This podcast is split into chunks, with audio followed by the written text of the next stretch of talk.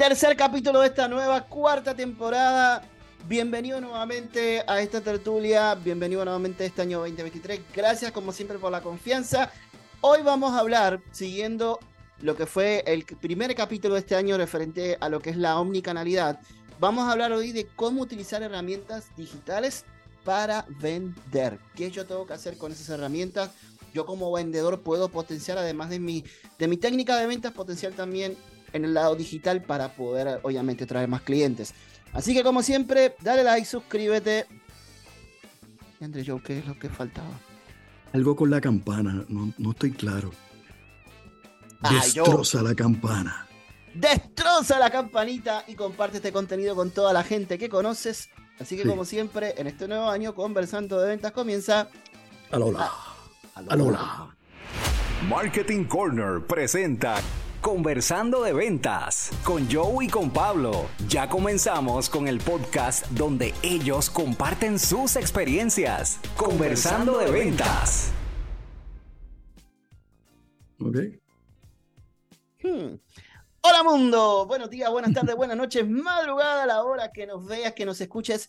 Bienvenido nuevamente a esta, tu conversatorio, tu tertulia favorita de todos los jueves, conversando de ventas con Joe y con Pablo haciendo de la venta tu estilo de vida y tu éxito en este nuevo año. Joe, ¿cómo estás? Súper, súper. Mientras hablabas y con, con, ese entusiasmo, estaba pensando, si le ponemos musiquita de fondo, es un trapero espectacular, el Pablo uh, Eso va. No, no, no, todavía. No, no, no. con, con, acento, con acento uruguayo. Yo quiero que venga, que llegue más gente, ¿no? Que se me vaya más gente.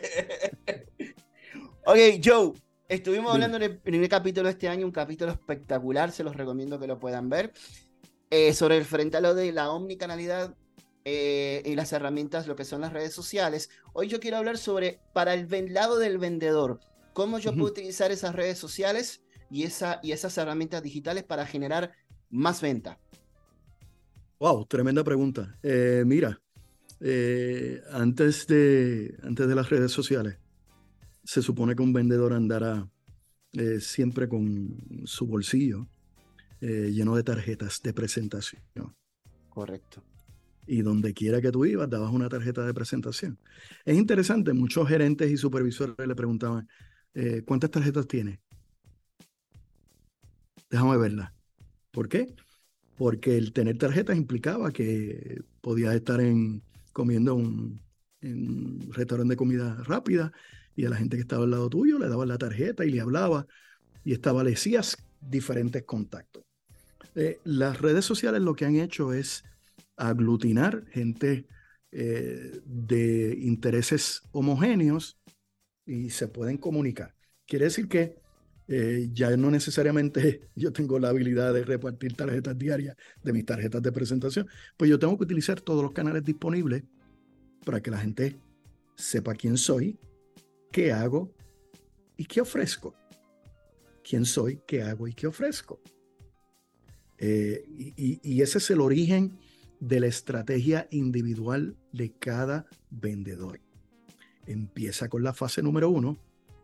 ¿Quién soy? ¿Qué hago? ¿Y qué ofrezco? La segunda es, ¿quién soy? ¿Qué hago y qué ofrezco? ¿Qué ofrezco? Perfecto. Eh, cuando empiezo a recibir eh, comunicación, eh, retrocomunicación, eh, pues entonces tú pasas a la segunda etapa. Mira lo que tengo, porque te beneficia y adquiérelo ahora. Mira lo que tengo, porque te beneficia y adquiérelo ahora. Perfecto.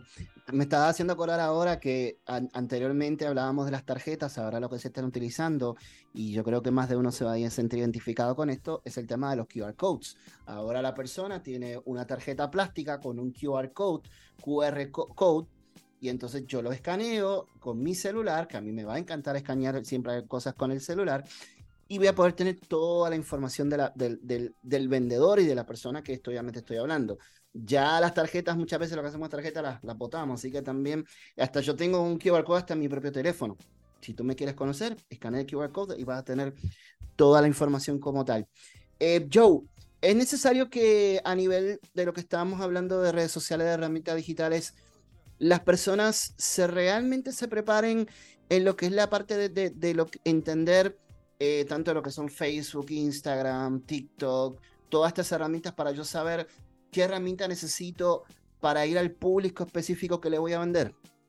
Mira, eh, hay una máxima que todo el mundo conoce, que el conocimiento es poder. El conocimiento es poder. Eh, yo tengo un gran amigo que se llama Edwin Colón, es el, el dueño y CEO de MedTech. Edwin siempre decía que aquel que tuviera la capacidad de procesar mejor, más información en el menor tiempo iba a tener la ventaja. Y esa es la realidad. Esa es la realidad.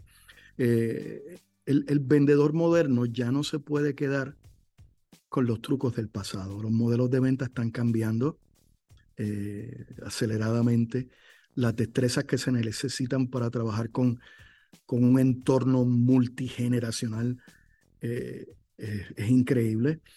Y, tienes que entender la naturaleza de tu mercado objetivo, eh, el target group. ¿Por qué? Porque si a lo mejor mi, cliente potencial es un cliente joven, 17, 25, a 30, 30 y pico, probablemente las redes sociales que yo tengo que utilizar son TikTok e Instagram que son las de mayor penetración en estos segmentos demográficos. Pero si quiero llegar a lo mejor a baby boomers, eh, pues probablemente me tenga que ir con Facebook. Es la, red de mayor penetración en estos grupos. Incluso estamos viendo una variación. Eh, Facebook está perdiendo grupos jóvenes y está eh, migrando a otras plataformas. Eh, yo no quiero lo que usa papi, yo no quiero lo que usa mi abuelo, yo no quiero lo que usa mi hermana mayor.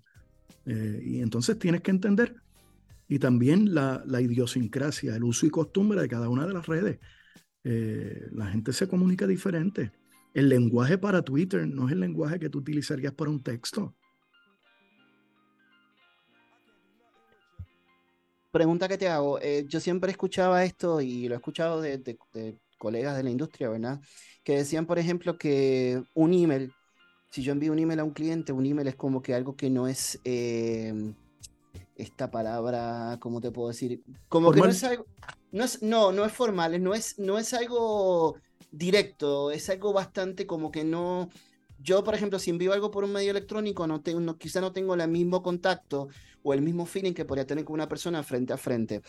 Este, ¿Tú crees que también a nivel de las plataformas digitales se, este, pase más o menos lo mismo? Que cuando yo, por ejemplo, si yo me comunico con un cliente, por ejemplo, por WhatsApp o me, comunico por Facebook, por un, por un Messenger, por ejemplo, pase lo mismo esto que quizás una, un contacto electrónico no es lo mismo que un contacto persona a persona. No es algo más personalizado, valga la redundancia.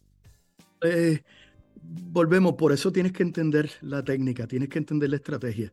Por ejemplo, si estás cortejando a una pareja, eh, primero le invitas a un café, luego a almorzar, después a cenar y después a bailar. Eh, tienes que permitir que tu cliente te vaya conociendo y te vayas convirtiendo en una persona familiar. Acuérdate que a, nosotros nos han adoctrinado, eh, ten cuidado con los extraños. Eh, yo te envío un mensaje quizás por WhatsApp, yo te envío un mensaje eh, por Instagram, poco a poco, y después cuando voy a madurar la relación, te envío un correo electrónico un poquito más formal.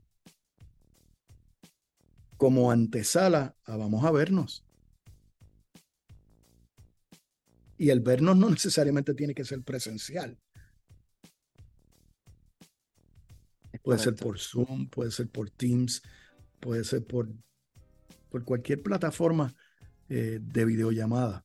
Pero si no entiendes el proceso, lo vas a brincar y, vas a cometer un paso en falso, un fox pass.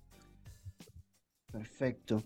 Última pregunta que te hago. Había escuchado hace mucho tiempo atrás que cuando, por ejemplo, anteriormente uno visitaba a un cliente, enviaba estos folletos de información de mi negocio por correo, siempre yo escuchaba que, por ejemplo, que información impresa era, no era para enviarla, era para entregársela a la mano al cliente.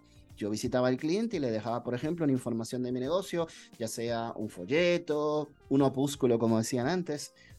A nivel de digital, es también lo mismo el hecho de yo, por ejemplo, si yo le quiero enviar un, una información de una tarjeta o enviar la información y, por ejemplo, en una presentación, enviar una presentación a mi cliente de manera digital o tengo que dar la menor información posible para entonces yo poder llegar a escalada, yo poder tener una cita con mi cliente. Eh, ahí estás entrando en, aspectos psicológicos de la comunicación eh, y nivel de, nivel de sensibilidad al mensaje. Nivel de sensibilidad al mensaje. Por ejemplo, te voy a dar un ejemplo bien, bien extraño. Cuando tú te vas a vestir por la mañana, tú te pones la ropa interior y la sientes. La sientes, cuando te la pones, te aprieta un poquito aquí, te aprieta un poquito acá, la sientes. Pero a los 3, 4 minutos ya no la sientes. Te pones tu ropa, tu camisa, tu pantalón, pero ya no sientes la ropa interior, no la sientes. Porque esa parte del cuerpo se insensibilizó, se insensibilizó a ese estímulo. Lo que te quiero decir es, yo tengo que asegurarme de que te entre por un canal por el cual no estás insensible. Mira lo interesante que está pasando ahora. Eh, el correo directo, el enviarte una carta de correo en un momento eh, histórico, lo que te daba era un 3% de retorno. Tú mandabas 100 eh, cartas y tres personas te contestaban. Pero lo que está sucediendo ahora es que como se dejó de utilizar, ahora tú envías un correo electrónico, eh, mercadeo directo, eh, digo un correo, eh, una carta. esa carta está teniendo unos impactos mayores al 3%. ¿Por qué? Porque antes tú recibías en tu buzón 70 opúsculos o brochures. Ahora recibiste uno y es un milagro porque todo lo demás son biles. El teléfono, cable TV, el internet, la tarjeta, ¿sabes? Entonces de momento te llega un, brochure y tú, oye, déjame abrirlo y lo lees. Quiere decir que ese canal que era insensible, ahora se convirtió en un canal sensible. Perfecto, perfecto. Mira, esta con esta última pregunta y ya te dejo ir en paz. Eh, estamos en este momento en un mundo que va a ser, que este año va a ser completamente 100% digital, o todavía tenemos la importancia de un mundo híbrido, que tenemos que trabajar tanto con lo tradicional como con lo digital. Y sé por qué te estoy haciendo esta pregunta. lo que se anticipa, y, y, es interesante, esto es lo interesante de poder analizar tendencias, lo que se anticipa es que los medios tradicionales resurgen, por lo que hablamos de la insensibilidad. Yo te puedo preguntar, eh, mencióname dos billboards que hayas visto en las pasadas semanas. Dos billboards. Wow, eh, sí, eh, digo. Menciónamelo por. Nada, vi una, un billboard de una institución educativa y vi un billboard de una cadena de farmacias aquí o una cadena de supermercados aquí. Mira lo interesante. Eh, tu, tu recall, la recordación, eh, yo no te tuve que ayudar. Fue una idea. Simplemente te pregunté, mencióname dos y tú te acuerdas de ellos. Pero si te digo, mencióname qué mensajes publicitarios recibiste por las redes sociales eh, los pasados cinco días, probablemente te acuerdes pero te estás insensibilizando. Así que los medios que ya no se utilizaban, por utilizar estos que son efectivos y ahora se están masificando, ahora es lo mismo que era antes. El correo, el volumen es tanto que te insensibiliza, está obligando a los profesionales de mercadeo a volver a los medios donde hay menos clutter, donde hay menos tapón, donde la avenida no está llena de automóviles. Donde es más rápido llegar. Yes. Mm. Y el primero siempre, siempre, lo importante es que es el primero que se queda en la mente del consumidor. claro. Perfecto. Joe, como siempre, gracias por la oportunidad. Importante siempre, todo el mundo que nos está escuchando, es importante que se eduquen. Estos tiempos que vienen ahora va a ser bien importante que se eduquen y que todos los días, todas las semanas puedan aprender algo nuevo. Un concepto nuevo, una destreza nueva. Hoy una frase que me encantó. El profesional de ventas que no se está educando constantemente no está en serio con su profesión y más en una, en una que es de, como la nuestra, que es de suma alta intensidad. Mm. Esto, esto es como una carrera de Fórmula 1. Así que sí, la carrera el que pueda ver en Netflix hay una serie que se llama Drive to Survive o Manejar para sobrevivir, que habla sobre la Fórmula 1 como si fuera un reality show y, y, son realmente grabaciones dentro de la Fórmula 1. El nivel de competencia es tan tan alto que te puedes sentir completamente en este momento identificado con lo que tú haces todos los días en tu campo de ventas. Así que... Tienes razón. Es bien importante, bien importante. Primero que vean la serie porque es muy buena, muy buena, y yo creo que ya está por salir cuarta, quinta temporada, pero sobre todas las cosas, educarse para poder seguir creciendo. como dijo yo ahora, si yo no me educo, no estoy realmente en serio con mi profesión. Así que, y no solamente es quedarse con lo que aprendí en la universidad o estudié en la universidad, sino que hay que mantenerse educando constantemente. Estos tiempos lo van a requerir y lo van a requerir cada día mucho más. ¿Ok? Tienes razón. Gente, gracias por el tiempo, gracias por la oportunidad. Yo, como siempre, www.peakperformancepr.com, www.peakperformancepr.com. En Facebook, José Joe Díaz. José Joe Díaz. Dale like, suscríbete. Y como siempre, Anchor FM, Spotify, Google Podcast, Apple Podcast, conversando de ventas con Joe y con Pablo. Todos los jueves tenemos nuevo contenido para seguir haciendo de la venta tu éxito en la vida. Así que se me cuidan y sayonara. Lo pasen bien. Síguenos en Facebook, José Joe Díaz, en YouTube, Spotify, Apple, Google Podcast y Anchor FM. Conversando de ventas con Joe y con Pablo. Te esperamos en el próximo capítulo.